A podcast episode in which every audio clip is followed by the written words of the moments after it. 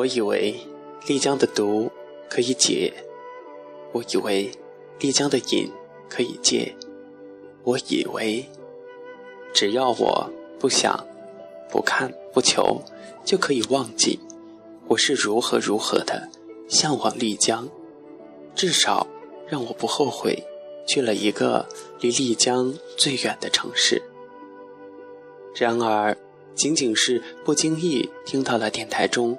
一段关于丽江旅行的文字，让我在这样的夜久久难眠。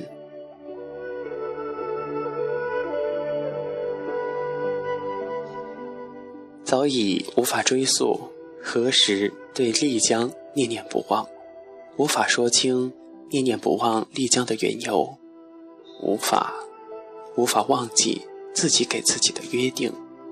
然而，终究。我还是失约了。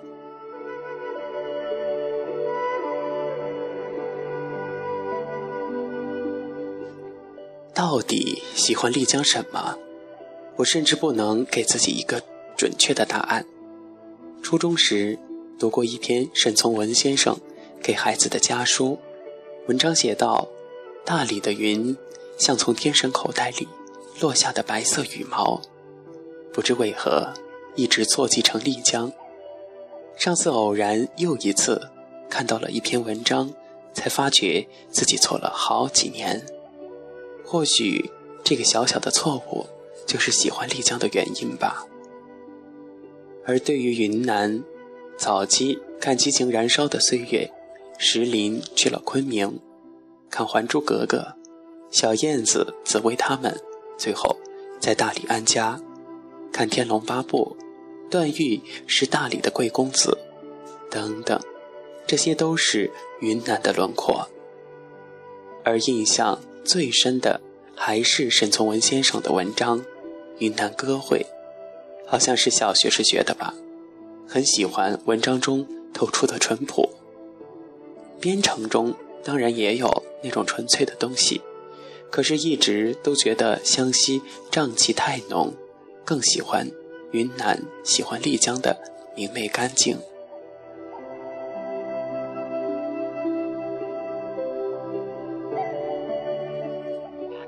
如今说到丽江，就不可避免谈艳遇，不可避免说声色犬马的酒吧。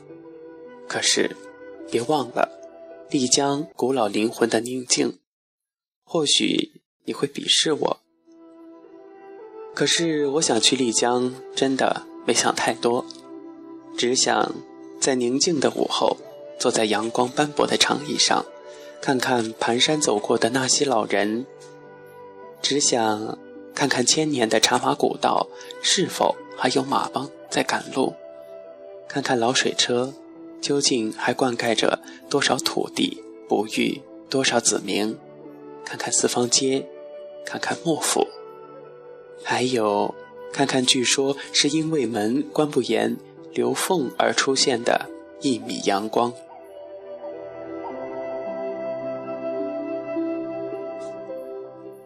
今晚听到的电台节目是丽江后遗症，然而我还未去过丽江，不知道丽江后遗症的念念不忘，和我向往丽江的念念不忘，是否一样呢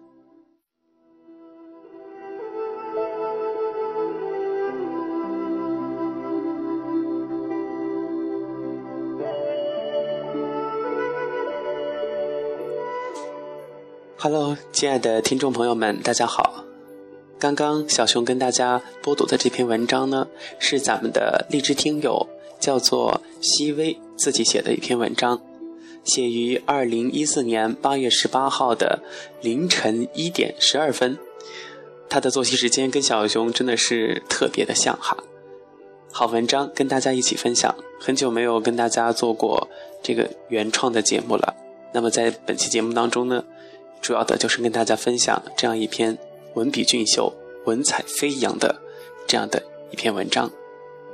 他的朋友们也特别的文艺范儿，其中有一位朋友这样评论的：“丽江古城上善若水，山为亲父，水为亲母，亲之爱恋，重于泰山，贵于博物，念丽江天地万物，幻化成风伴卿身旁。